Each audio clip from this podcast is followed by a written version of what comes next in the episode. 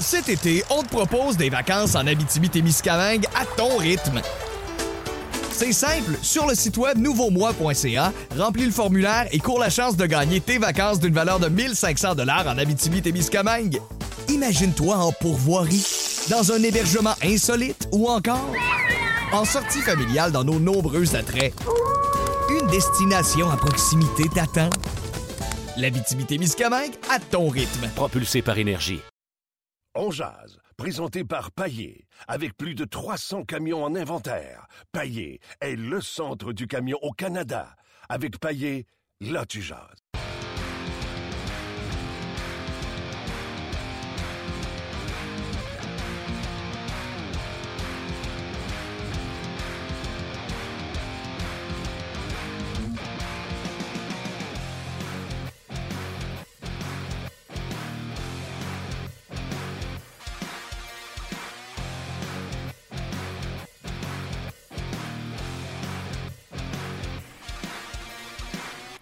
Bonjour et bienvenue à On édition du euh, 23 janvier euh, 2017. Mon nom est Martin. On est en direct des studios d'Énergie. Je vous explique pourquoi le Canadien est en entraînement ce matin. Mais nous, on s'est fait chasser du centre d'entraînement à Brassard, l'endroit où on s'installe. Ben, le Canadien avait un événement corporatif avec le NHLPA. Donc, euh, on nous a demandé de voir si on pouvait euh, s'abstenir pour aujourd'hui. Et on sera de retour demain sur place dès euh, midi, bien sûr, pour euh, podcaster, télédiffuser, radiodiffuser, podcaster, balado diffuser. Bah oui. En direct du centre d'entraînement à Brassard euh, dès euh, demain. Salut Luc. Salut. Ça va bien? Ça va très, très bien. Toi? Oui, oui, oui, oui. Soulagé? Soulagé de? Ben, parfait. De tout ce qui se passe avec le Canadien de Montréal, bien sûr. Le Canadien qui a ramassé Trois trois points. Pardon? 3 points sur 4. Trois points C'est sur ce que tu voulais dire. Canadien a ramassé 3 points sur 4. Eux qui avaient perdu les deux premiers matchs de la semaine. Donc, 3 points sur 4, c'est plus que satisfaisant. On va discuter, euh, ne soyez pas inquiets. On a nos yeux à- au centre d'entraînement Brossard et ces yeux-là sont toujours les mêmes. C'est Gaston Terrien. On va y parler dans quelques instants. On va nous raconter ce qu'il a vu à l'entraînement. Un Alex Galchenyuk qui était absent de l'entraînement. On a parlé de traitement dans son cas. Et euh, Gallagher a patiné ce matin. Avec pas de, avec, avec pas de palette? Avec pas de palette. Avec pas de palette, il avait seulement qu'un manche euh, dans ses mains. On sait que euh, euh, Gallagher pardon, s'est blessé à une main, la même main qu'il avait été blessé il y a euh, quelques temps. Euh, voilà un an euh, exactement. Les trios euh, étaient euh, comme suit euh, lors de l'entraînement. Euh, Luc, si tu veux euh, les donner? Non, je Non. peux pas les donner. OK. Donne-les pas. On va aller voir Gaston. On va lui demander lui s'il est là. Salut Gaston. Hey, salut Martin. Comment ça va? Ça va bien? T'as quitté. pas l'entraînement ce matin, congé. Ouais, on nous a chassé euh, de l'entraînement ce matin. Tu sais que le, le- le- le- le centre d'entraînement tenait un événement corporatif de l'autre côté, donc euh, on nous a demandé de rester à la maison. Bon, fait que c'était une journée euh, calme pour toi. Mais une journée, euh, comment on dit, euh, nomade. Je suis resté pas mal à la même place toute la journée. C'est ça qui compte. Ouais. Si t'as apprécié ta journée jusqu'à maintenant, c'est excellent. Ouais, je l'ai apprécié. Merci euh, beaucoup, Gaston. Toi, tu as assisté à l'entraînement. On a vu que, euh, on a vu qu'on n'a pas vu Galchenyuk. Il a été remplacé au centre par Brian Flynn. Et euh, on a vu Delarose au centre, Mitchell à droite et Carr à gauche du quatrième trio. Bon, premièrement, qu'est-ce que tu as vu à l'entraînement ce matin? Mais premièrement, c'est exactement ce que tu dis. Le Galchenyuk, on dit que une journée de thérapie. Euh, On dit qu'il est tombé dans la deuxième période. On sait pas trop, mais en tout cas, il n'était pas là. J'ai vu Pellerin, Dernay, Markov, Gallagher sur la glace. Mais Gallagher était sur la glace sans... Il y avait un bâton, mais pas de palette. Parce qu'on voulait pas qu'il prenne des lancers. On sait qu'il s'est brisé une main. Ouais. Donc, les trois, les quatre joueurs étaient là. J'ai vu travailler énormément Patterin, euh, Markov et puis même Dernay. Donc, euh, on devrait avoir des retours au jeu. je, et je ne parle pas de Gallagher, les trois autres peut-être dans les jours qui vont qui vont venir cette semaine. là.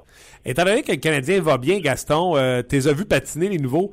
Est-ce qu'on pourrait être tenté à dire on va se voir après la pause match étoile parce qu'il ne reste que deux matchs au Canadien d'ici la pause match étoile ou t'aimerais mieux voir ces gars-là jouer un match avant la pause match étoile pour qu'ils se sentent bien au retour de- de la pause? Ben, je me demande jusqu'à quel point tu n'as pas raison, parce que je me dis, est-ce qu'on a vraiment, on a besoin de Markov, c'est évident, mais comme tu dis, l'équipe euh, ne joue pas mal, récolte des points. Là, on a Calgary euh, du côté du Canadien le prochain match. Après ça, c'est Islanders et New York, toutes des équipes qu'on est capable potentiellement au moins de, de, de compétitionner. Mais si jamais Markov était prêt, moi, je pense qu'on aimerait peut-être lui donner un match.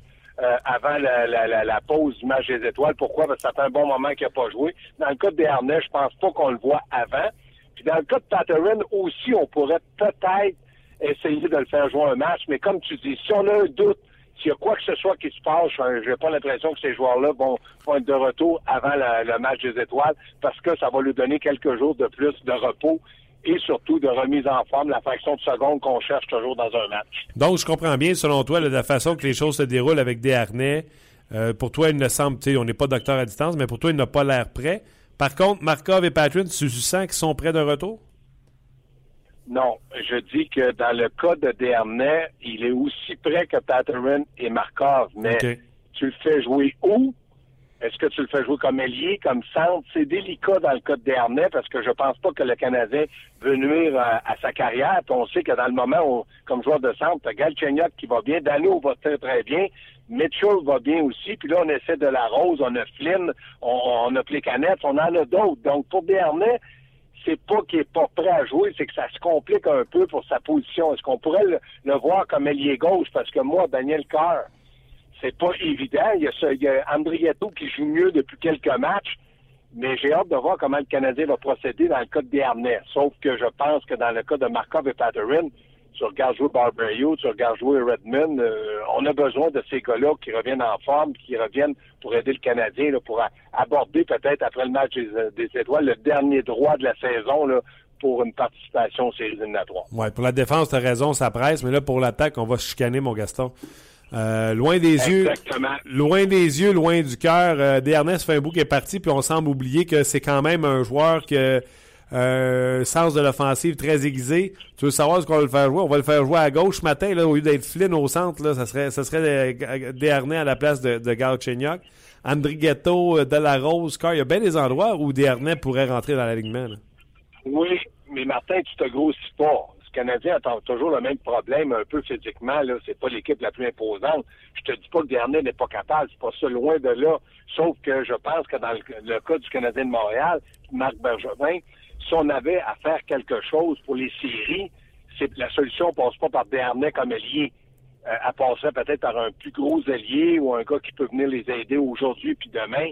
Mais quand je regarde la situation du Canadien, c'est pas évident. Puis ce matin, ce qui m'impressionnait à l'entraînement, c'est que le Canadien a pratiqué ou entraîné des choses offensivement, des deux contre un, mais avec des lancers au filet puis des retours de lancer, créer des chances de marquer, des trois contre deux, ce que j'avais pas vu là, dans la dernière ou les dernières semaines. On, entraînait beaucoup le système de jeu défensif, mais là, on a essayé de créer des chances offensives. Puis ça, je pense que Michel a, vu que le Canadien avait bousillé plusieurs chances de marquer. Donc, euh, on entraînait ça. Est-ce que ça s'entraîne l'offensive? Oui, si tu crées des surnoms c'est exactement ce que le Canadien a fait ce matin à l'entraînement. Donc, on a travaillé les surnombres euh, ce matin à l'entraînement. Qu'est-ce que tu as vu d'autre euh, ce matin? Ben, ce que je vois, c'est que le Canadien, moi, ce que j'aime de, la façon qu'il joue, puis le fait qu'il gagne, il y a de l'enthousiasme, les gars semblent heureux, euh, les gars patinent, on fait des exercices qui sont courts, mais je, je trouve qu'il y a énormément d'intensité, il y a énormément de concentration, puis ça, ça vient de Kurt Muller, ça vient de Michel Terrien, ça vient de Daniel Lacroix j'aime ce que je vois à l'entraînement. Tu vois que cette équipe-là n'a pas l'impression que quelqu'un peut les battre. C'est certain qu'ils vont perdre certains matchs, mais ce que j'aime, c'est que j'ai l'impression qu'ils croient qu'ils sont capables d'arriver à quelque chose. Puis ça, c'est très positif, autant pour les partisans, pour les entraîneurs, puis même pour les joueurs. Combien de temps a duré l'entraînement? Ben, c'est 50, tu sais, ça varie. Toujours 50 minutes, 60 euh, minutes. Michel aime travailler avec l'intensité, même pas la durée passée une heure, ce qui est tout à fait normal. Pourquoi? Parce qu'il se dit pourquoi fatiguer mes joueurs? Mais il travaille dans un dans un mode de 60 minutes où il veut travailler l'offensive, la défensive, l'avantage numérique. L'avantage numérique ce matin était sur la glace à 10h40, sur l'autre glace, pour pouvoir faire des choses. Donc, quand tu arrives l'entraînement à 11h, ben, l'avantage numérique a déjà été entraîné Et là, tu peux travailler, comme je te dis, 45 minutes, 50 minutes. Tu le sais, tu es là au quotidien. Euh, je pense que dans le cas de Michel Terrien, on ne veut pas surtaxer les joueurs d'entraînement. OK. Euh, la question que je posais ce matin aux, euh, aux, gens sur le Facebook ainsi que sur notre page de rds.ca, on jase. Est-ce que tu aimes mieux l'attaque du Canadien avec Galchenyuk sur un troisième trio parce que ça te donne des forces partagées ou tu aimes mieux avoir Galchenyuk avec tes œufs dans le même panier avec Pacioretty et Radulov? Comment l'attaque du Canadien est la plus redoutable? Ben moi, je pense que dans le cas de Galchenyuk, c'est pas que j'aime beaucoup ce que je vois. Je pense que Dano fait un travail incroyable. Mais à un moment donné, Galchenyuk, tu sais très bien, Martin, qu'il est en train de signer, euh, pas de négociation, mais à la fin de la saison, il faut le signer. Il faut renouveler son contrat. On va le renouveler certainement pour plusieurs saisons. Là, d'avoir euh, quelques matchs sur le deuxième ou troisième trio, tu l'appelles comme tu veux, c'est quand même le joueur de centre numéro un du Canadien. C'est comme Pacioretty en début de saison. Rappelle-toi, on disait, ah, Pacioretty, c'est un deuxième ou un troisième trio. Regarde, il est où, là, aujourd'hui? Il appartient au premier trio. Donc, moi, je pense que Galchenyuk va vouloir aller ou va vouloir euh, jouer sur le premier trio comme premier joueur de centre du Canadien. Sauf que j'aime ce que Michel Terrien fait. Ce qu'il fait, c'est qu'il dit à Galchenyuk, tu vas jouer avec peut-être un deuxième, troisième trio, mais n'oublie pas que l'avantage numérique, tu es mon premier joueur de centre ça va faire un certain temps, ça. Mais à un moment donné, le temps va rattraper Dano offensivement.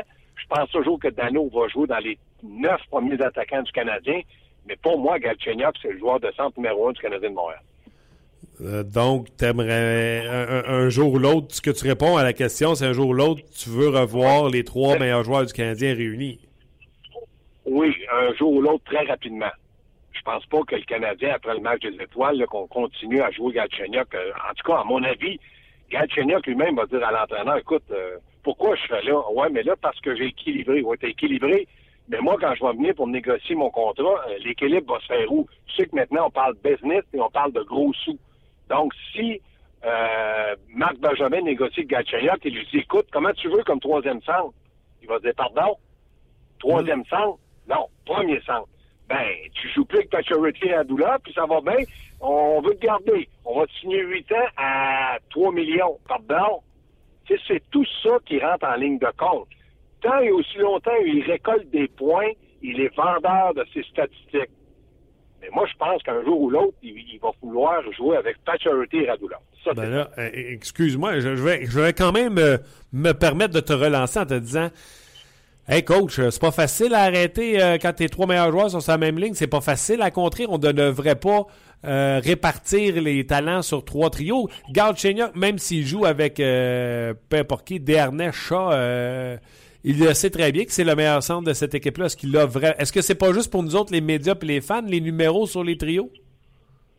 Oui, c'est vrai, mais il reste que quand tu parles business, assis dans le bureau à Marc Bergevin, puis là, tu te dis, écoute, euh, moi, je joue avec Radulov Pacioretty.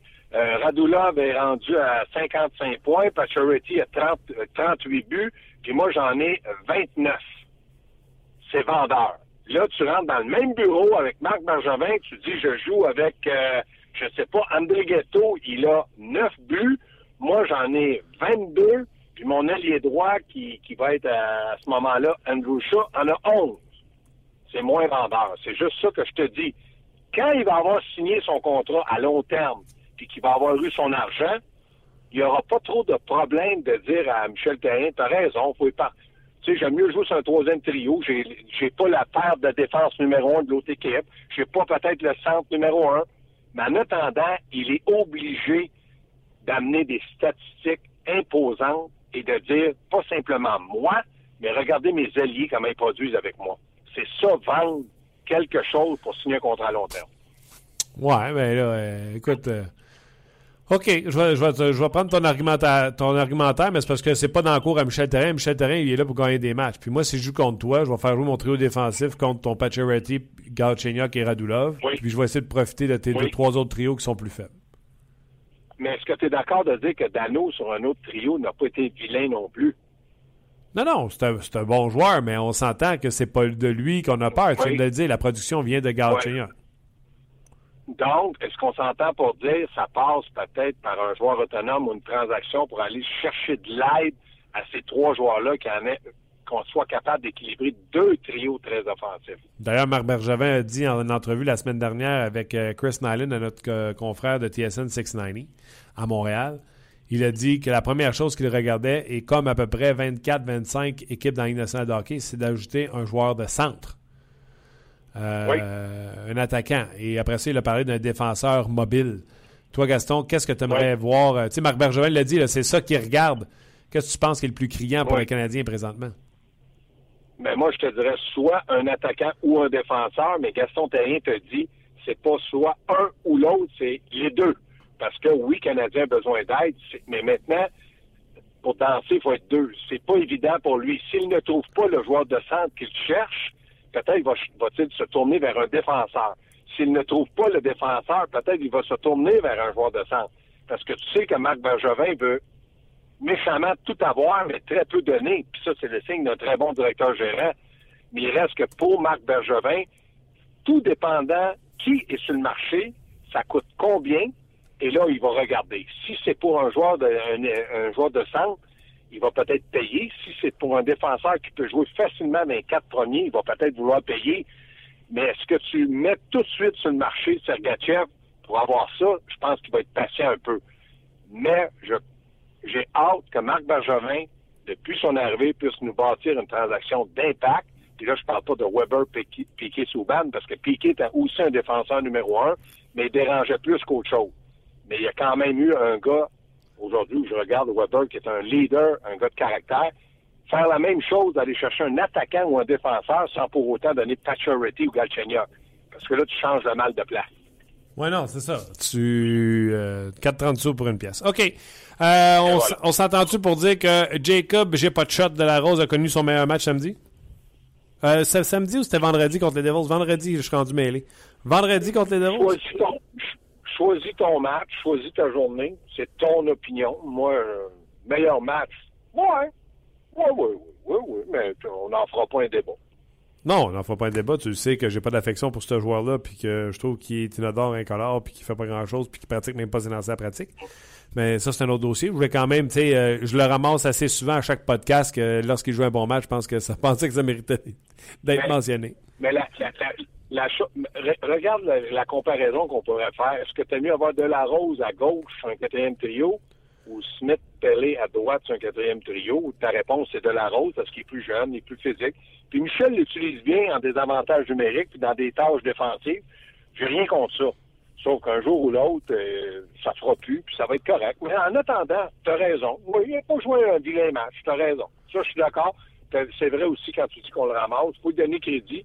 Il n'a pas été un mauvais joueur sur la glace, sauf que pour un jeune comme lui, à 6 pieds 2, puis qui annonçait beaucoup offensivement, quand on me dit il est bon défensif, il est bon sans rondelle, euh, moi j'aime mieux qu'il joue avec un petit West. OK.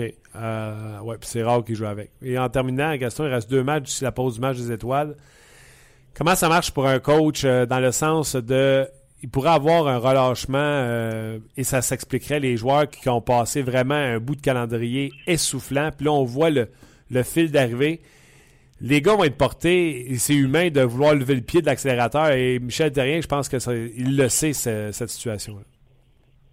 Pour les deux prochains matchs, là, tu parles Calgary à New York Islanders? Ouais. Ben moi, je pense que Michel va les mettre en garde. Puis quand tu regardes ce qui se passe dans ce vestiaire-là cette année, je pense que Weber, Price, euh, Shaw, euh. Pacioretty, qui sont des leaders, vont certainement dire, écoutez les gars, il reste deux matchs, on donne un coup, on s'en va en vacances avec deux victoires parce qu'ils sont prenables, les deux équipes sont jouables et prenables pour le Canadien. Ils vont dire pourquoi pas partir avec quatre points de classement? Puis après ça, on va revenir, tout le monde va le sourire aux lèvres, le coach sera pas marabout, le coach va nous aimer. Moi, je pense qu'avec qu'est-ce qu'on a vu, ce qu'on a vu depuis le début de l'année, j'ai vraiment l'impression qu'ils vont y aller match par match, mais qu'ils vont donner un bon coup. Puis je regarde la situation. Price va certainement jouer les deux matchs. Donc, le Canadien va jouer son meilleur gardien de but. Je me dis, euh, en tout cas, moi, comme joueur de hockey, je me mets dans le pot. Je partirais avec deux victoires. Je serais le gars le plus heureux. Partir avec une, c'est que, c'est mieux que rien, mais il n'est pas question qu'on joue mal. Son père va faire que l'autre équipe, parce que si tu regardes le dernier match que le Canadien a joué, euh, ça a été tout un match de hockey. Les Sables de Buffalo euh, ont bien joué. Son père va faire que l'autre équipe se, se présente avec le bottes de travail. C'est ce que je pense comme joueur. Puis je pense que Michel va lui vendre l'idée de faire comme ça comme entraîneur. Oui, parce que de plus, les Flames jouent ce soir contre les Leafs de Toronto, donc ils seront un deuxième match en deux soirs contre le Canadien. Comme Oui. Quand tu dis qu'ils sont prenables, ils sont très prenables. Et les Islanders de New York vont mieux depuis qu'ils ont congédié Capuano et que Doug White est là. Ouais. De plus, leur gardien but, euh, Thomas Grace, vient d'être nommé la deuxième étoile de la semaine dans la Ligue nationale de hockey. À la place de Yaroslav Alak. Mais c'est vrai que c'est des équipes potentiellement capables de, de, de donner du fil à retordre à Michel Terrien et sa gang. Mais quand je regarde Buffalo, ils, s'étaient présentés, eux autres aussi, deuxième match en deux soirs pour gagner le match. Ils ont gagné. Les Canadiens très bien joué aussi. On a eu tout un duel de gardien de but. Gaston, un gros merci encore une fois de ta participation, d'avoir été nos yeux à l'entraînement. Je te souhaite une, journée écourtée. Je sais que c'est un peu plus court, seulement euh, entre deux matchs, puis on s'en parle euh, demain, je pense. Oui, puis euh, on va rajouter un petit 360 juste pour pas que la journée soit trop courte. Tu fais-tu un 360 à soir? Ben oui, mon cher Martin. Tabarnouche. On te regarde, Gaston. Merci On beaucoup. n'endure pas en paresse. Comment? On n'endure pas en paresse. Non, on n'endure pas ça, je te le dis, moi. OK, on s'en reparle demain, Gaston. Salut. Bye. Salut. Bye. Non, Gaston, puis moi, euh, quand on jase, c'est rare qu'on jase de paresse, hein?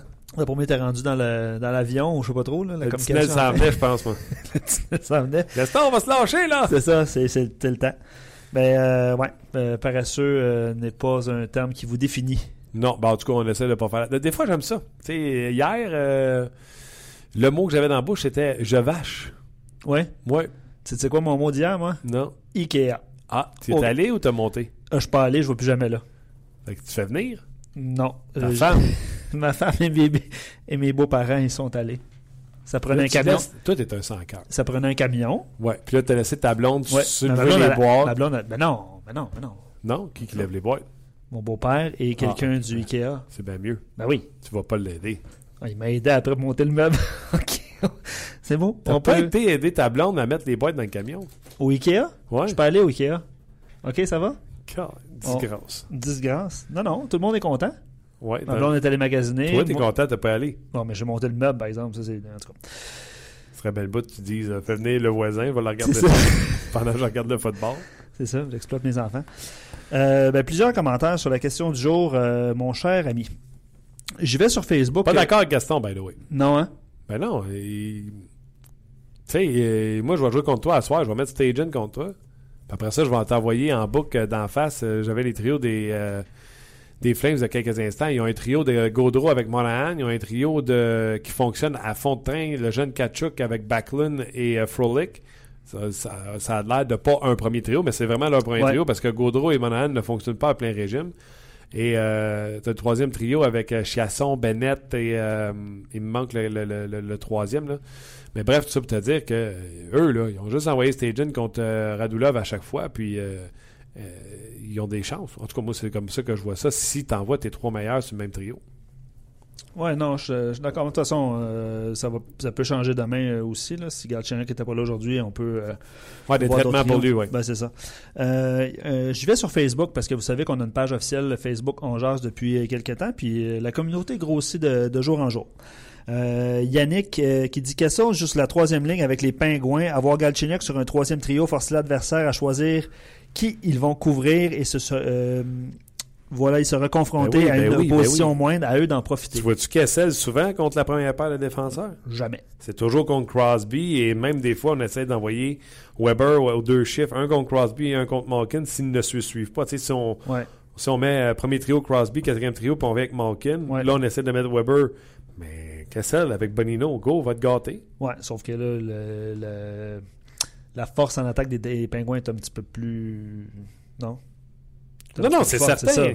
C'est certain, mais Colin, tu peux quand même euh, diviser les choses, tu sais. euh, Ouais. euh, en tout cas, Ouais. euh, poursuivons dans les commentaires. Ben, Sylvain qui dit à long terme, probablement, mais pas pour mais pour l'instant, oui. Fait que c'est son commentaire. Il dit il, pas, il, pas, il ne m'a pas encore convaincu au chapitre des, des mises au jeu et sa vision nécessaire pour être un centre numéro un. Moi, j'ai aimé. Hey, là, qui a joué deux matchs avant qu'on en puisse en parler d'un, c'est mêlant. hein. Mais c'est euh, samedi contre les Sables de Buffalo. reçu une rondelle de derrière le filet, mais lui était près, près, près de la bande du côté gauche du filet quand on regarde le filet de face. Tout de suite, il a pris un lancer sur réception, même s'il n'y avait pas d'angle. Il a envoyé ça dans les patins de Robin Leonard. Ouais. J'ai beaucoup aimé ça. Ouais. euh, c'est un tireur, il aime ça, tirer sur réception. Tu sais comment il l'entraîne, ce lancer-là. Bref, j'ai. euh, go, continue, ça a tout ton talent. De, de- c'est notre meilleur joueur en termes de talent, créativité, Ouais. etc.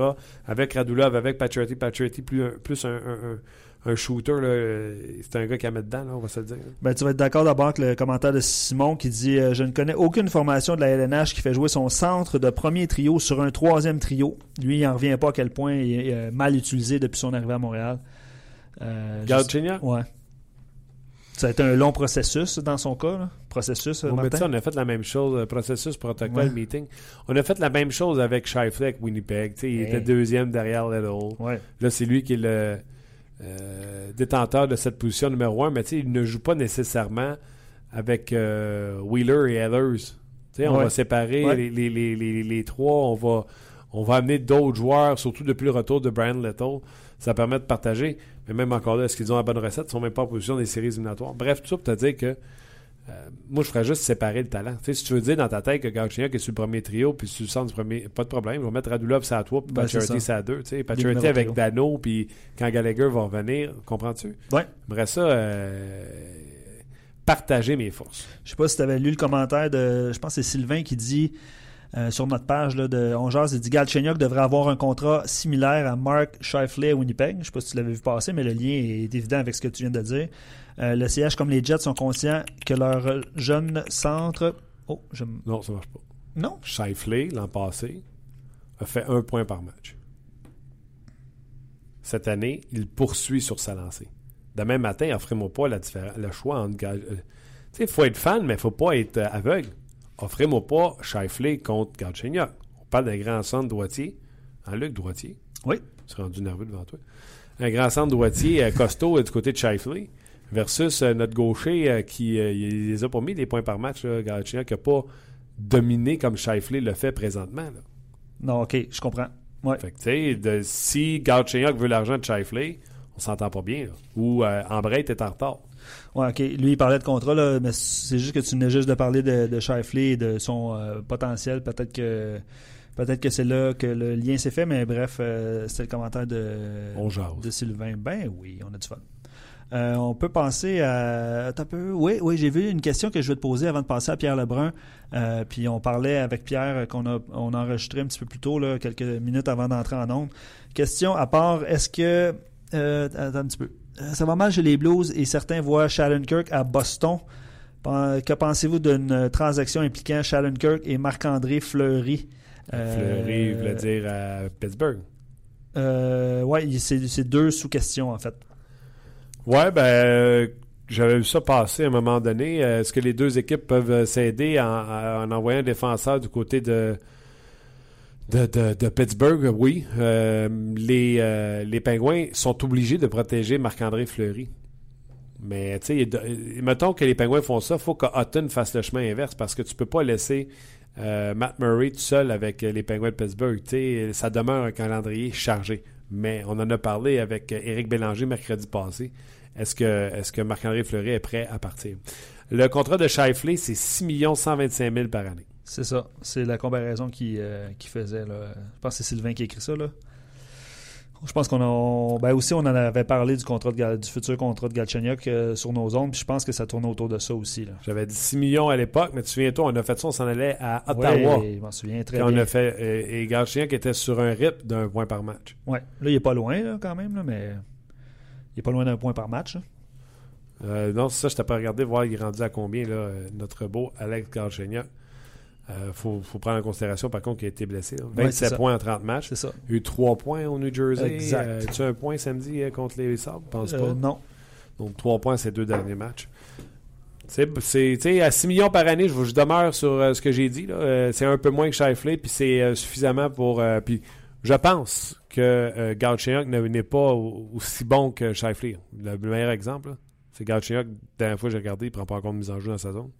OK. Si tu veux faire 6 millions, j'espère que tu avais des prendre dans ta zone. On jase. OK. Euh, ben, Pierre Lebrun, comme à tous les lundis. Le segment On Jazz, vous est présenté par Paillé, le centre du camion au Canada. Comme à tous les lundis, on le rejoint, c'est euh, Pierre Lebrun. Salut Pierre.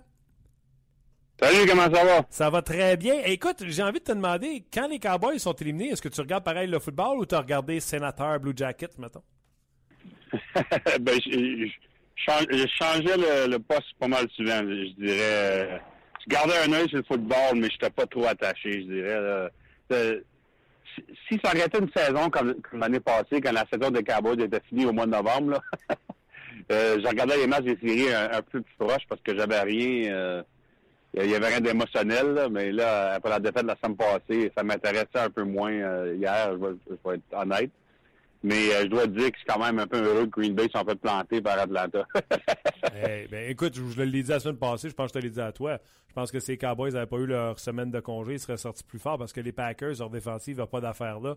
Puis ces deux rendez-vous ratés qu'on a eus, là, euh, on s'attendait à des gros matchs, puis ça a été euh, des dominations des deux matchs. Ben, ça aurait été intéressant Cowboys Falcons parce que, écoute, les Falcons sont en feu présentement. Euh, auraient proba- probablement gagné, peut-être, mais de, l'autre façon, le match aurait été à Dallas. Alors, ça aurait été intéressant à Falcons à Cowboys, je pense. Puis je pense que les Cowboys, d'une façon ou l'autre, euh, qui gagnent ou qui perdent, je pense que ça aurait été un match un peu plus excitant entre les Cowboys et les Falcons. Euh, c'est pas mal évident que le premier quart a fait tellement mal aux Cowboys contre Green Bay. Puis écoute, c'est correct, c'est la faute des Cowboys, c'est pas la faute à personne d'autre. Non, non. Mais en plus de ça, les, les Packers l'ont dit après le match hier. Ils ont tout vidé à Dallas. Il n'y avait rien. Il restait rien pour Atlanta. Ouais, tu as bien raison. Écoute, euh, on veut pas être prophète de malheur, mais la semaine passée, on a parlé de qui à être les, les prochains euh, entraîneurs congédiés. Par Jack Capuano a été congédié depuis. Et là, euh, Claude Julien se claque une quatrième défaite de suite, une cinquième en six matchs. Rien pour calmer les rumeurs de congédiement dans son cas. Commençons avec le cas de Jack Capuano, Doug Waite intérimaire. Premièrement, ta pensée là-dessus. Et le fait que Doug Waite ait le timbre intérimaire, ça veut-tu dire que on a dit à Gartino, non, non, annonce pas d'entraîneur, ça pourrait tout changer d'ici à l'an prochain?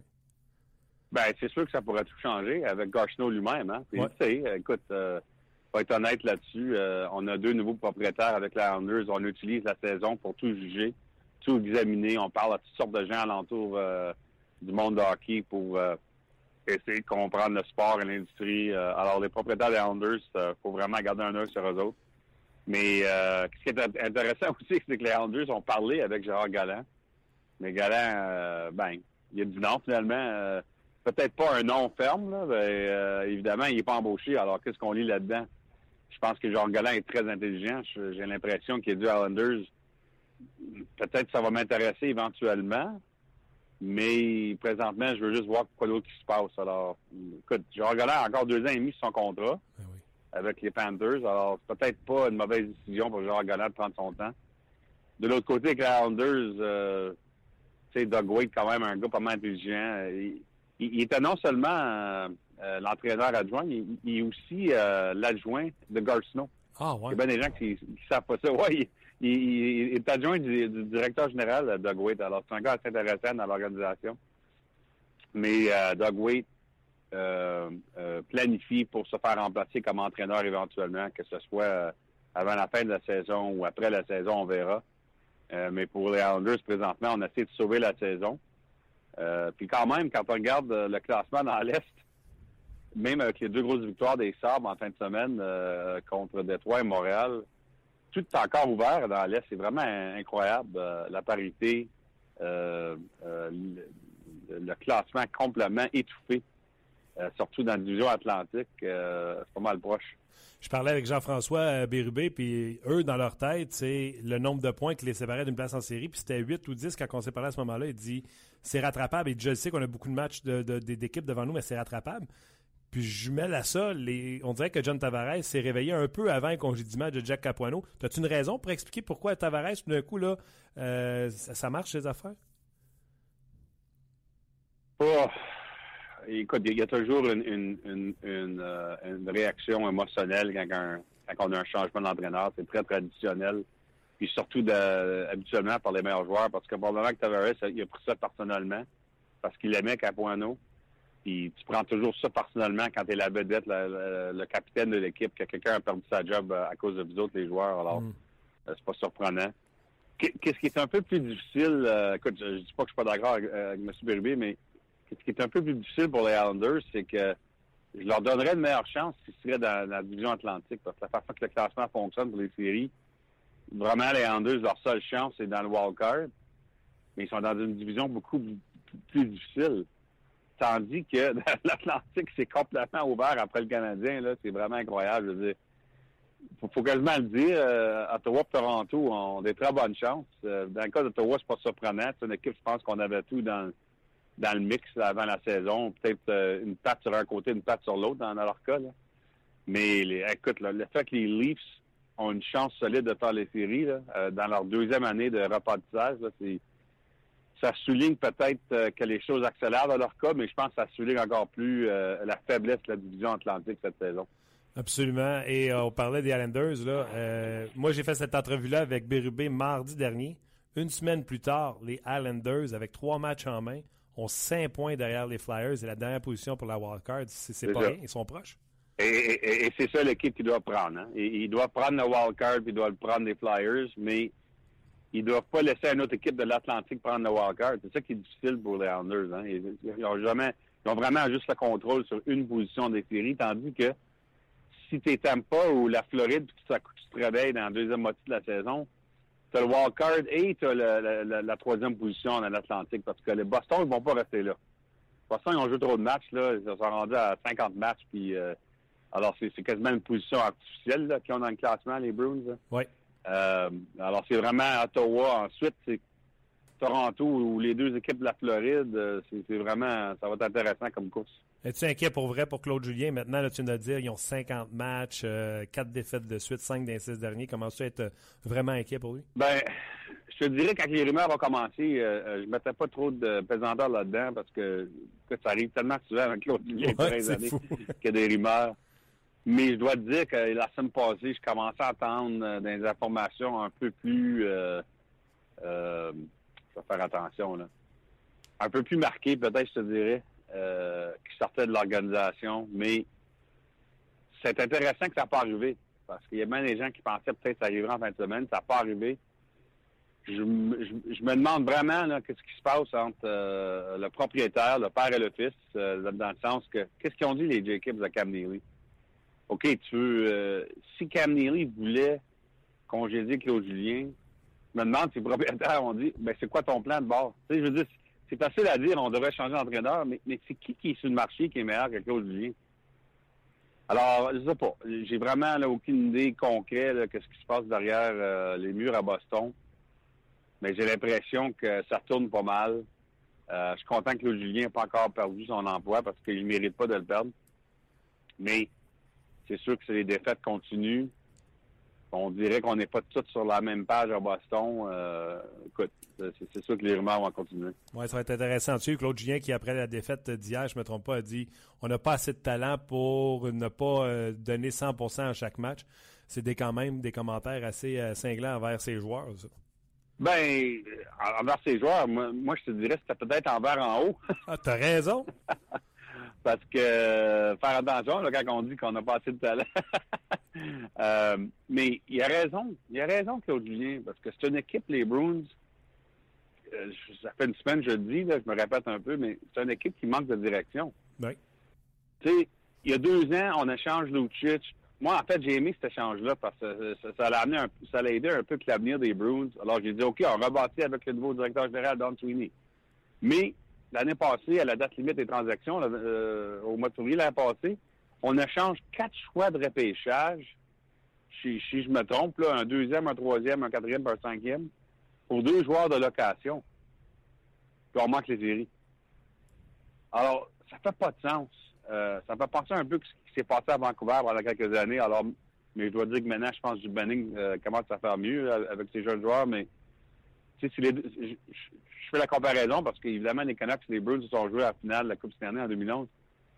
Est-ce qu'on rebâtit ou on essaie de, garder la fenêtre ouverte? Euh, ces deux équipes, on dirait qu'ils ont essayé de faire les deux pendant plusieurs années. Puis les Bruins continuent de faire les deux. Faut, faut que tu aies une vision avec la constance. Qu'est-ce qu'on fait? Écoute, avec le Canadien, on sait qu'est-ce qu'ils font. Ils veulent gagner maintenant. C'est correct. Mais c'est ça qu'ils font. Euh, mais il y a d'autres équipes où tu dois prendre une décision, c'est qu'est-ce qu'on fait? moi, je trouve avec les Bruins, c'est malheureux pour Claude Julien parce que c'est pas de sa faute. on lui donne une équipe où il y a de la jeunesse, mais il y a des vétérans, c'est quasiment entre les deux. Ouais. C'est une équipe avec des trous, puis euh, écoute, prenez une décision. Est-ce qu'on va bâtir ou non? Euh, puis, puis reste avec ça. Je suis d'accord avec toi. Si, euh, regarde, tu n'es pas du tout le journaliste qui va mettre des coachs dehors. Par contre, tu es le journaliste qui, en fin de semaine, a mis le shootout dehors. T'en veux plus de tirs de barrage. T'es tanné, tu l'as sur Twitter. oui. Oui, puis ça a été reçu- ça a été bien reçu en général. ça fait longtemps que j'ai eu ça, les tirs de barrage, mais euh, écoute, euh, je changeais le poste entre Canadien, Buffalo, puis euh, Toronto, Ottawa samedi soir, puis je suis content que ça s'est fini en sortant à Montréal. C'était tout un match. Les Sabres n'ont peut-être pas mérité la victoire, mais c'est quand même excitant la façon que ça s'est fini. Surtout que l'arrêt de Robin Lanu en sortant. Incroyable. Euh, change le poste, Ottawa-Toronto, grosse rivalité, euh, le, le surtemps est en feu. Là, ça arrête, puis tu as un tir de barrage. En plus de ça, tu as une reprise de vidéo dans le tir de barrage. Ah, mon Dieu. pourquoi, pourquoi pas un autre cinq minutes de 3 contre 3? Ça va finir par rentrer. Puis, je sais qu'on a, on a parlé euh, au début, quand on a changé le surtemps. Je sais que les directeurs généraux, j'étais là en Floride à, à la réunion. Euh, les, directeurs, généraux en ont parlé, peut-être en faire du 4 contre 4 en dessous du 3 contre 3. Euh, mais le syndicat des joueurs, euh, je pense que c'est ça ma mémoire, avait peur de, trop taxer les joueurs, c'est sur quand trop long. Je comprends ça, écoute, je respecte ça, mais je pense vraiment que le tir de barrage est rendu plate. Puis moi, j'aimerais bien mieux voir plus de 3 contre 3. Puis je me demande si les directeurs généraux vont vouloir en parler au mois de mars ou non, on verra. C'est un dossier intéressant. Tu as aussi également écrit que tu étais intrigué par deux équipes à l'approche de la date limite des transactions, soit les Ducks d'Anaheim, les Blue Jackets de Columbus. Et je vais rajouter l'équipe que tu t'en ce matin à l'entraînement. Les Flames de Calgary ont donné un gros push. L'entraîneur a également donné un gros push, mais il va avoir besoin d'aide devant le filet. Est-ce que les Flames vont être capables, avant la date limite de transaction, de donner de l'aide à Golovkin devant le filet? C'est ça qui manque à Calgary.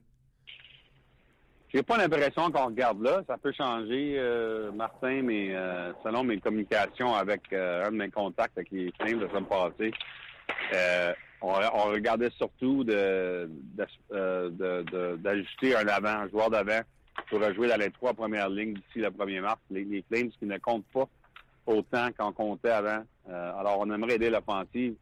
C'est sûr que le gardien de but,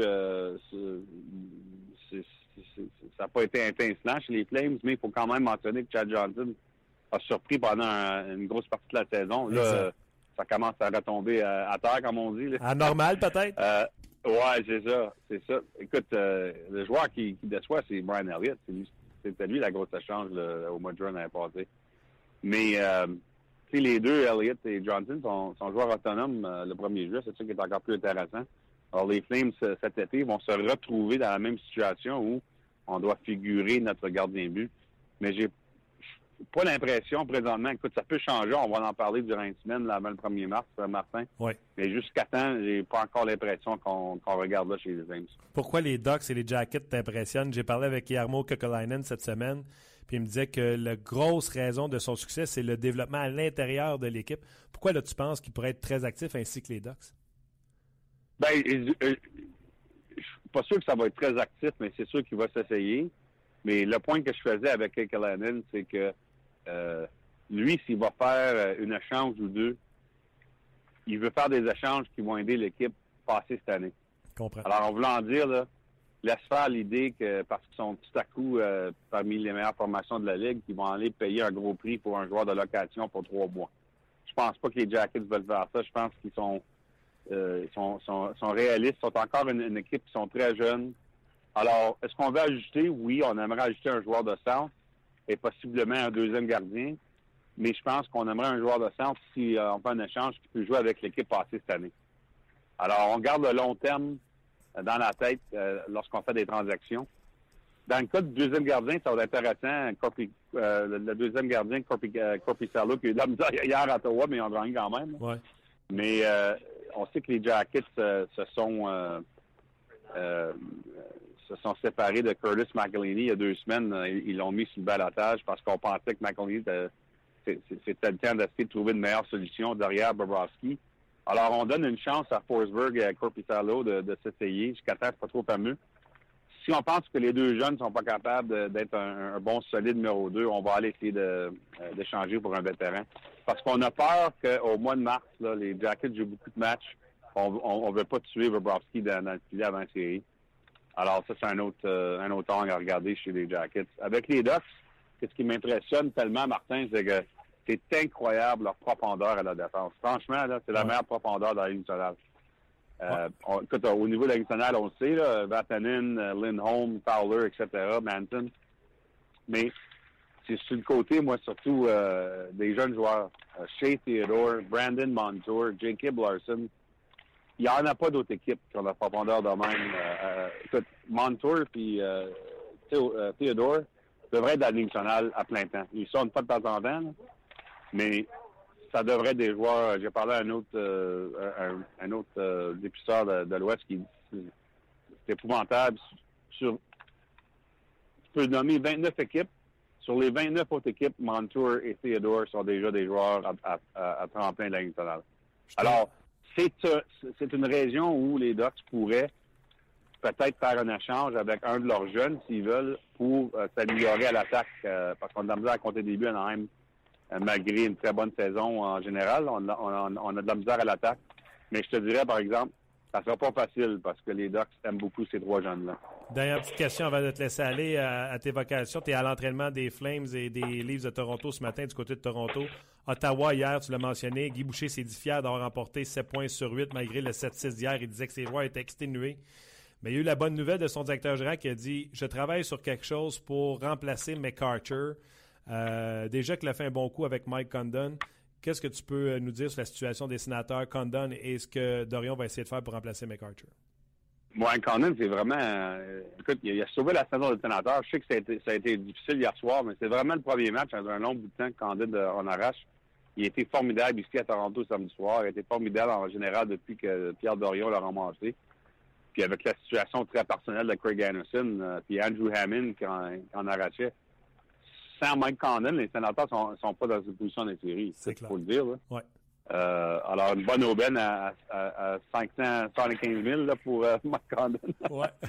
euh, oui, sur le côté des avants, écoute, c'est pas surprenant qu'on qu'on essaie de trouver un avant chez les sénateurs. En fait, on, on a essayé de trouver un avant au mois d'octobre aussi, puis ça n'a pas fonctionné. Je sais que Pierre Dorion trouve que les prix sont encore un peu fous.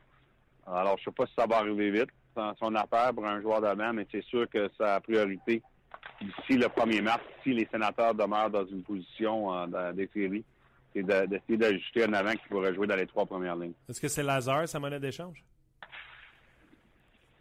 Pas sûr. C'est sûr que c'est très décevant dans son cas. Euh, je crois le premier round, puis sa quatrième ligne. Euh, c'est vraiment un joueur qui n'a pas de l'air à se trouver, mais je ne sais pas. Je sais pas c'est quoi le prix qu'il aimerait payer. Pierre, je te laisse euh, travailler, euh, nous regarder les Flames pour le match du Canadien euh, de demain. les autres vont être sur un deuxième match en deux soirs. je te laisse regarder ça, puis on se reparle la semaine prochaine. OK. Parfait, Martin. Merci. Bye-bye. Merci à Pierre Lebrun de se joindre à nous comme à chaque lundi. La semaine prochaine, en raison du match des étoiles, il sera avec nous, notez bien, mardi. parce que lundi, les, gens vont en profiter pour retourner à la maison. Là, quel jour j'ai dit? Lundi, les gens vont partir après le match des étoiles pour retourner euh, à, leur, euh, à leur endroit respectif, autant les joueurs que euh, les journalistes comme Pierre Lebrun qui sera à Los Angeles. en plus, on va le laisser décanter une journée. Ils vont sûrement nous dire ce qui s'est passé avec les directeurs généraux qui seront là-bas, etc. Exact. T'as-tu hâte à ce, match-là, cette fin de semaine-là? Est-ce que tu vas. Moi, l'an passé, j'avais pas pu le voir, le match d'étoiles. Fait que là, oui, j'ai hâte. OK, parce que, tu sais, vous avez parlé du 3 contre 3 puis tout ça, puis, tu sais, ça va être ça ça va être spectaculaire. Ça, va être différent parce qu'il n'y a pas de points en banque. Mais euh, je te lis un commentaire de Mathieu. Faut retenir, c'est ce que David Perron a dit. J'ai hâte de voir s'il y aura la même intensité à ce match d'étoiles-là qu'il y a eu l'an passé. Si oui, si ça se répète, ça veut dire que c'est une bonne formule. Si déjà c'est essoufflé, ça veut dire qu'on n'est pas capable de faire un match d'étoiles qui intéresse tout le monde. oui. Euh, Mathieu qui dit euh, Je n'aime pas vraiment le 3 contre 3 par rapport au commentaire de Pierre. C'est le concours qui garde la rondelle le plus longtemps. Je ne trouve pas ça excitant. dès qu'un côté manque une chance, il y a un but de l'autre côté. Rendu là, c'est tout pire que les tirs de barrage. Je sais pas s'il fait référence au, euh, lancer de Carlson euh, qui a raté la cible. En fait, on voit ça souvent. Là. Je me souviens même euh, Détroit, Montréal, Manta qui avait pris un bon lancer sur Price, retour de lancer, deux contre un. Tu sais, c'est souvent comme ça que ça se passe. Toutes les équipes essaient de garder, puis quand ils amènent la rondelle au filet, ils essaient d'en avoir un encore. Écoute, c'est, c'est correct, c'est le fun. ça, ça demeure un jeu de hockey, que ce soit 3 contre 3, 4 contre 4, 5 contre 5. Ça demeure du hockey, non pas un concours d'habileté. Moi, Oui. c'est bien rare que je restais assis pendant un tir de barrage. Ah oui? Moi, Ah j'ai- ouais. pas ça. Non, je comprends. Sauf que je trouve ça chaudron de décider euh, d'un championnat du mondial junior Ouais. avec ça. Je trouve ça cave. Oui, oui, je comprends. Mais, tu sais, ils ont 82 matchs. Je sais qu'il faut qu'ils sacent leur camp après le match pour euh, prendre l'avion. Puis, euh, déjà qu'ils sont euh, exténués. Je comprends tout ça. Mais, euh, c'est ça. Je comprends. Dossier à suivre. Euh, avant de passer, je pense qu'on va jouer euh, des extraits de Brandon euh, Gallagher qui était à TSN Ce matin. année ce matin, puis qui a parlé aux médias par la suite là, parce qu'il a sauté sur la patinoire. Juste t'entendre là-dessus, David Dernay, les journalistes ont rencontré aujourd'hui. Puis il a dit c'est toujours le danger quand tu rentres, quand tu rates des matchs. Il y a des joueurs qui profitent de leur opportunité. Puis il a aussi ajouté que euh, dans le fond, il, va, il reste en- suffisamment de matchs euh, au calendrier régulier pour se faire valoir d'ici la fin. Puis tu viens de recevoir l'alerte que Alex Galchenyuk ne sera pas là demain, c'est ça? C'est pas une bonne nouvelle. C'est pas une bonne nouvelle. Est-ce qu'il est revenu trop vite? Alex Galchenyuk qui ne sera pas du match de ce soir contre les Flames de Calgary. De demain, C'est quoi j'ai dit? ce soir. Alex Galchenyuk qui ne sera pas du match de ce soir contre les Flames de Calgary. C'est une mauvaise nouvelle. Demain, C'est quoi je viens de dire? ce soir. Arrête de niaiser. Non, non, je niaise pas. Pour vrai? Tu te réécouteras en podcast par la suite ce que Alien et tout ça vont faire aussi. Là. Oui, excellent Ouais. podcast que vous pouvez Ouais. télécharger à n'importe quel moment en direct de- sur YouTube. YouTube et, et Pas YouTube, iTunes. Ça va pas bien. oh, Michel Terrier vient de faire son entrée. Ah, tabarnouche. Ce que j'allais dire, c'est que sur iTunes ou sur le RDS.ca, c'est facile à télécharger. Tu euh, appuies sur l'émission que tu veux télécharger, ça prend 5 secondes Ouais. de télécharger, puis tu l'écoutes quand tu veux, Exactement. dans ta voiture à l'heure que tu veux. Tu peux même avancer euh, les bouts où j'ai de la misère à dire que le match est Demain. demain, et non demain, pas ce soir. Donc, je répète, si Galchenyuk est revenu trop vite, c'est inacceptable, surtout qu'on est à l'approche du, euh, de la pause du match des étoiles. Bref, c'est inquiétant. J'aime pas ça. Euh, tu l'as mentionné tantôt, Galchenyuk, euh, Gallagher, pardon, s'est entretenu avec nos chums de TSN ce matin. Et en plus, il l'a fait plus tôt qu'à l'habitude. Pourquoi? Parce qu'il savait qu'il devait sauter sur euh, la patinoire, voir les docteurs, les traitements. Donc, c'était plus tôt qu'à l'habitude. Et on lui demandait comment allait sa réhabilitation. Uh, it's, coming along nicely. Um, you know, I've, I've been through this all before, so I'm kind of used to it. Um, you know, I feel like I'm not the most fun thing to be going through, and uh, you know, hopefully I never have to do this again. J'espère ne plus jamais avoir à vivre euh, ça. Et c'est pas la chose la plus fun à vivre. On gagne des journées. Donc, euh, on est dans la bonne direction du côté de Gallagher. On lui a demandé son niveau de douleur comparativement à la première journée. On l'écoute. Uh, around this point, it starts to get starts to get a little bit better. Um, you know, obviously the uh, the physio, the physio treatment that you have to do that's uh, that's kind of the painful part of your mornings. But other than that, it's no, it's all right. It's getting better. Um, uh, I'm able to get in the gym today. I'm getting on the ice for the first time, so it's uh, you know it's coming along nicely. Hopefully, I can continue to um, you know recover fast, recover um, you know strong, and get back as soon as possible. C'est c'est mieux, c'est mieux. Les traitements sont douloureux, mais euh, ça va bien. Euh, J'ai pu être de retour dans le gym depuis quelques temps déjà. Et aujourd'hui, c'était la première fois qu'il sautait sur la glace. On vous le rappelle, il était là avec un manche de. Un manche de ringuette. De ringuette. Ouais, il manquait juste le saucisson. Moi, j'avais été de ses coéquipiers, j'en aurais lancé un juste pour elle. Est-ce- Ouais.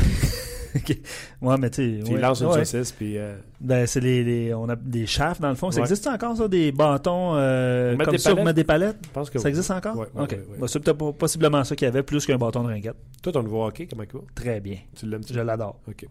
Euh, Est-ce que tu te sers de cette excuse, de ta douleur à la main pour éviter de faire des tâches autour de la maison? On écoute. Well, I had uh, when I when I first got my surgery, I, uh, my brother, uh, my little brother, came out and he kind of took care of me for the first week, and I definitely need him for the first two days. Uh, but after that, I kind of milked it a little bit. He was doing laundry, uh, he was making me dinner, doing my dishes. Uh, I definitely took advantage of it a little bit too much. So I, I miss having him around. Yeah, what? Euh, ben, il dit, garde, c'est simple. euh, mon frère est venu m'aider euh, une semaine de temps après l'opération. Il dit, les deux premiers jours, j'avais vraiment beaucoup besoin de lui. Mais il dit, après ça, je l'avoue, j'ai abusé. Il a fait mon lavage, ma vaisselle, il me faisait à manger. Donc, j'ai peut-être abusé un petit peu de mon, frère. Que penses-tu de, ou qu'as-tu pensé de l'arrêt de Robin Leonard sur Gal Chenyok samedi? On l'écoute.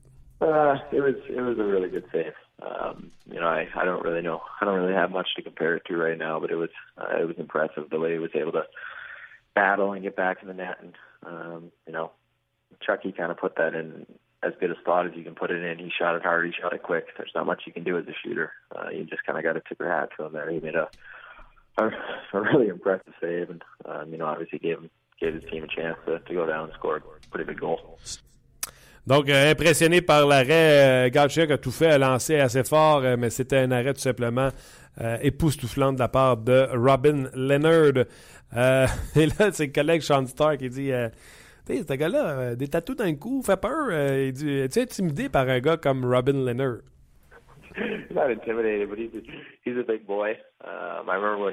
Ottawa, I I don't know what happened. I might have bumped him or something like that, but he was uh, he got pretty upset and he had his helmet off. He was ready to he wanted to fight me right there. So he's uh, you know he, he doesn't shy away from that stuff. And, uh, I remember the stare down, the look in his eyes. He was he was ready to go. So I, uh, we both ended up getting penalties, and I think it uh, I don't know it didn't really calm him down. I think he remembers it. Ah ben, il dit, euh, non, je suis pas vraiment intimidé, mais il dit, c'est un gros bonhomme. Il dit, je me souviens une fois à Ottawa, euh, j'ai dû y rentrer dedans ou le bousculer un petit peu. Il m'a regardé me manger, il voulait se battre, l'enlever son masque, tout ça. il dit, je m'en souviens encore et je suis pas mal sûr qu'il m'en veut encore. Euh, comment réagis-tu sur la galerie de presse quand ton équipe, euh, quand le Canadien joue? As a viewer watching this, Well, I'm not calm. Um, it's definitely easier uh, when you're in the lineup and you have control over the situation. It's uh, you know it's much tougher sitting there watching, and you know you you, you kind of act like a fan. You sit there and uh, you know you react appropriately. You you know you have that emotion watching the game, and uh, you know you want just want the team to win, and not much you can do. So you just treat it as a fan. And uh, you know the guys have. Uh, you know, guys that have been hurt kind of know what it's like. It's uh, it's not the best feeling sitting out and, and having no control over the game. Ben, il dit, euh, les gens, les gars qui ont passé à travers ça, ils savent qu'est-ce que, que c'est d'être blessé puis de pas être en mesure d'aider ton équipe. Il dit, t'agis comme un fan. Il dit, euh, il dit, je suis pas calme du tout sur la galerie de presse. Euh, Brendan Gallagher, lorsqu'il regarde le Canadien jouer. On est revenu sur la question. Vous vous souvenez, euh, Mitch Gallo de TSN a posé la question à Carey Price. Tu penses que les gars commencent à viser ton, ton bouclier puis euh, Carey Price avait répondu, mais tu devrais leur demander. Ben, il dit, tu penses-tu qu'il faudrait que tu pratiques ça à l'entraînement, ton bouclier? Puis Price avait regardé, tu penses-tu qu'il faut que je pratique mon bouclier? Gardner avait dit non, OK. Puis tout le monde était parti à rire, etc. On lui a posé la question à Brendan Gallagher euh, lorsqu'ils se font questionner par des journalistes euh, sur des questions, euh, sur, sur des léthargies ou sur des mauvais moments, est-ce que c'est c'est difficile pour le joueur de hockey? I thought Pricer handled that, handled that well. Um, you know, it's it's we we understand that just like we have a job to do. Uh, you know, people in the media they have their job to do, and they're asking their questions so they can go write their stories. And you know, that's what uh, our purpose is. There, we uh, we stand there for for five ten minutes a day, and uh, you know, we help them out. And they're they're they're allowed to ask whatever questions they're allowed to ask or they want to ask. But at the same time, um, you know, when when Carrie's sitting there, you know, in our minds and a lot of people's minds, he's the best goalie in the world, and I'm pretty sure he's technically he understands what he's doing out there and what's going on. And uh, he, he doesn't need to exactly take advice uh, from the media, but he's certainly going to stand there. He's going to answer his questions and um, treat him with respect. And I thought he, thought he did a pretty good job of answering that question. I don't think there's, uh, you know, he, he had some fun with it and enjoyed it, and you know, I think everyone can uh, appreciate it from there. Ben, Price a fait une bonne job de répondre à la question. Euh, il dit, garde, on sait que quand on se place là pour 5 à 10 minutes pour répondre aux journalistes qui ont leur histoire à, à, à raconter, bon, on a une job à faire, puis ils ont la leur à faire, ils peuvent poser la question qu'ils veulent. Euh, je pense que on n'a pas de doute à, à, savoir que Carey Price est le meilleur au monde, donc euh, c'est très bien que la job qu'il a à faire, il y a les attentes qui viennent avec, euh, bien sûr. Et euh, bon, ben, on a demandé également, pour terminer, là, je termine là-dessus, euh, le retour dans l'alignement d'Andrew Shaw, ce qu'il a apporté sur la patinoire depuis son retour. On écout Brendan well, Shaggy's an emotional guy, and uh, just getting him back in the lineup, um, you know, game after game he helps and um, you know, he plays he plays that way every single game. Uh, he can't really turn it off. I think you saw last game when he when he missed that chance and he reacts breaking the stick over his knee. It's um, you know, it's it's just how he is every uh, every single second of every game. He's going to play with that emotion. Uh, he wants to contribute. He wants to be a factor, and um, you know, having him around and in the locker room is definitely a boost to our group. Ben, Andrew Shaw, c'est un plus pour notre équipe. C'est un boost pour l'équipe. Euh, il dit qu'il n'y a vraiment pas de, de switch off. Il n'y a pas de bouton on-off sur lui. C'est toujours go, go, go. Là, on l'a vu au dernier match lorsqu'il a brisé son bâton sur sa cuisse. D'après moi, il est inspiré par euh, Jimmy, Jimmy Ben. Ben. Euh, le gars, le gars, il voit ça chez eux. Hey, c'est cool, je vais essayer ça. Parce que, tu sais, Ça se casse bien, ces, ces bâtons-là, de toute façon. là. Ouais, je le serrais pas, j'ai pas les moyens. Euh, Ouais, et il a dit, euh, il joue toujours de la même façon. Andrew Shaw, surtout qu'il saute dans l'alignement, on sait très bien qu'est-ce qu'il va nous apporter. Voilà pour l'entrevue de Brendan Gallagher. Tu m'as raté. Euh, juste indiquer aux gens que euh, Galchenyuk, euh, à nouveau, là, sera pas là demain. Euh, Qu'est-ce que. Les gens, non, c'est parce que les gens sur leur page, ils disent euh, Dur fin de semaine, Martin? Ouais. Ce soir, pas demain, trop fort ce ce soir, soir ou demain? En tout cas, il y en a qui se sont gâtés. C'est correct. Moi aussi, je me garde, mais par en dedans. Ouais, c'est ça. Non, OK. Fait que le Canadien joue ce soir. Sans Galchenyuk. tu sais, hein? Tu t'entends Ah ouais, je le sais. J'ai un début de, de je sais pas trop. Vas-y, fais-moi un autre. Ben, c'est ça, je filme pas. Mais, Donc, euh, Galchenyuk. ouais, voilà. Blessure au même genou, mais on dit que ce n'est pas la même blessure. Ya, ya, ya, ya. Voir s'ils vont dire que Où il a réaggravé sa blessure. Lé- il a réaggravé légèrement sa la blessure. blessure qu'il avait. Donc, possiblement qu'il est retourné trop vite, ou je sais pas. Là. Ouais, c'est mauvaise Aucune, crainte, une blessure légère, c'est ce qu'on peut lire. euh, Laissez-le en congé jusqu'à mardi prochain. Ça va lui donner une semaine de congé. Lui qui euh, revient de blessure. Là, il y aura un match demain, mardi, contre les Flames de Calgary jeudi contre les Islanders à New York. Laissez Alex Galchenyuk de côté. On n'en a pas besoin. Ben, on en a besoin. On en aura, besoin beaucoup plus tard. Juste deux matchs cette semaine. On rappelle demain contre les Flames. Demain contre les Flames. Et puis, jeudi à New York pour affronter les Islanders. Euh, ce soir, là, il y a du tennis sur nos ondes. Ratez pas ça, honnêtement. Là, Milos Raonic, qui, euh, j'ai pas l'heure exacte, là, mais euh, non, c'était un matin qu'il a joué. il a joué un matin, mais je pense qu'il joue à soir. C'est en reprise. Non, non. Mais non, il joue pas deux jours en deux, deux jours de suite dans un grand chelem. Deux jours, non? Non. Arrête, C'est la reprise de matin. Ok, donc il joue la nuit prochaine? Ouais.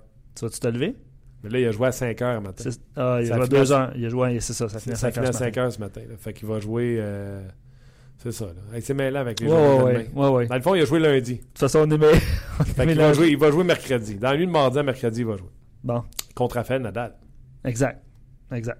Donc, à surveiller sur nos ondes de RDS. Euh, non, Olivier, euh, juste euh, répondre à Olivier là, qui dit que si tu as frappé la poubelle avec ton. euh, Je suis ton 0 en papier- 5 ce matin. 0 en 5. Ah ouais? Ok, Ouais. t'as compté ça. Je les ai tous manqués. Ok. Euh, euh, Robert qui dit ça répond à la question à savoir pourquoi Galchenyuk jouait sur un troisième trio, probablement un retour trop rapide. Ouais, donc je sais pas si c'est connexe, mais là, c'est dommage de savoir qu'il est tombé au combat. Euh, ben, espérons que le Canadien pourra faire euh, encore une fois sans lui. Ben, c'est ça, il reste deux matchs. ouais, ouais. Là, il y aura, en tout cas, ce, que, ce dont euh, vous avez discuté avec Gaston, tu sais, Dernay n'est pas prêt encore. Flames ont une bonne équipe. J'en ai parlé tantôt Ouais. avec Pierre Lebrun. Là. Tu sais comment, Digedin, là? Trouve, trouve-toi un gardien de but, ça presse. Euh, Johnson, ce qu'il a donné depuis le début de la saison, là, tu prends ça comme un bonus, puis let's go, ça prend un gardien de but. Ce que je voulais dire tantôt euh, par rapport à ce qu'il y avait sur nos zones, ne manquez pas ce soir zone Langlois avec Marc Gagnon. Euh, Geneviève Langlois lui a parlé, euh, une entrevue euh, de 30 minutes, ne manquez pas ça sur nos ondes, c'est ce soir. Travaille fort, travaille bien, Geneviève Langlois. Elle, se- elle se donne énormément pour ce qu'elle fait à RDS, donc on la salue. On salue également Luc Dansereau. Oh, on, vous, on salue, je vais aller, je vais aller soigner mon, mon silage. Ouais. ton stylage de fumeur. Merci surtout à vous d'avoir été là, comme à chaque semaine. Vous êtes, euh, on trouve que vous êtes comme une, une clique. On est euh, pas de farce là. Fouillez la page de On Jase, trouvez des gens qui s'insultent là-dessus. Il y en a zéro. Puis je peux vous en nommer des sites, des forums de hockey où ce que ça discute de puis que ça s'engueule, puis que ça se respecte pas. Pour une raison que je l'ignore, mais c'est tout à votre honneur. Le respect que vous avez entre vous autres et avec nous euh, lorsqu'on discute, c'est euh, phénoménal. Je vous en remercie. Merci également à notre commanditaire GM Paillé. Et on se reparle demain mardi, jour de match entre le Canadien et les Flames pour une autre édition de On Jase. On Jase vous a été présenté par Paillé. Avec plus de 300 camions en inventaire, Paillé est le centre du camion au Canada. Avec Paillé, là tu jases.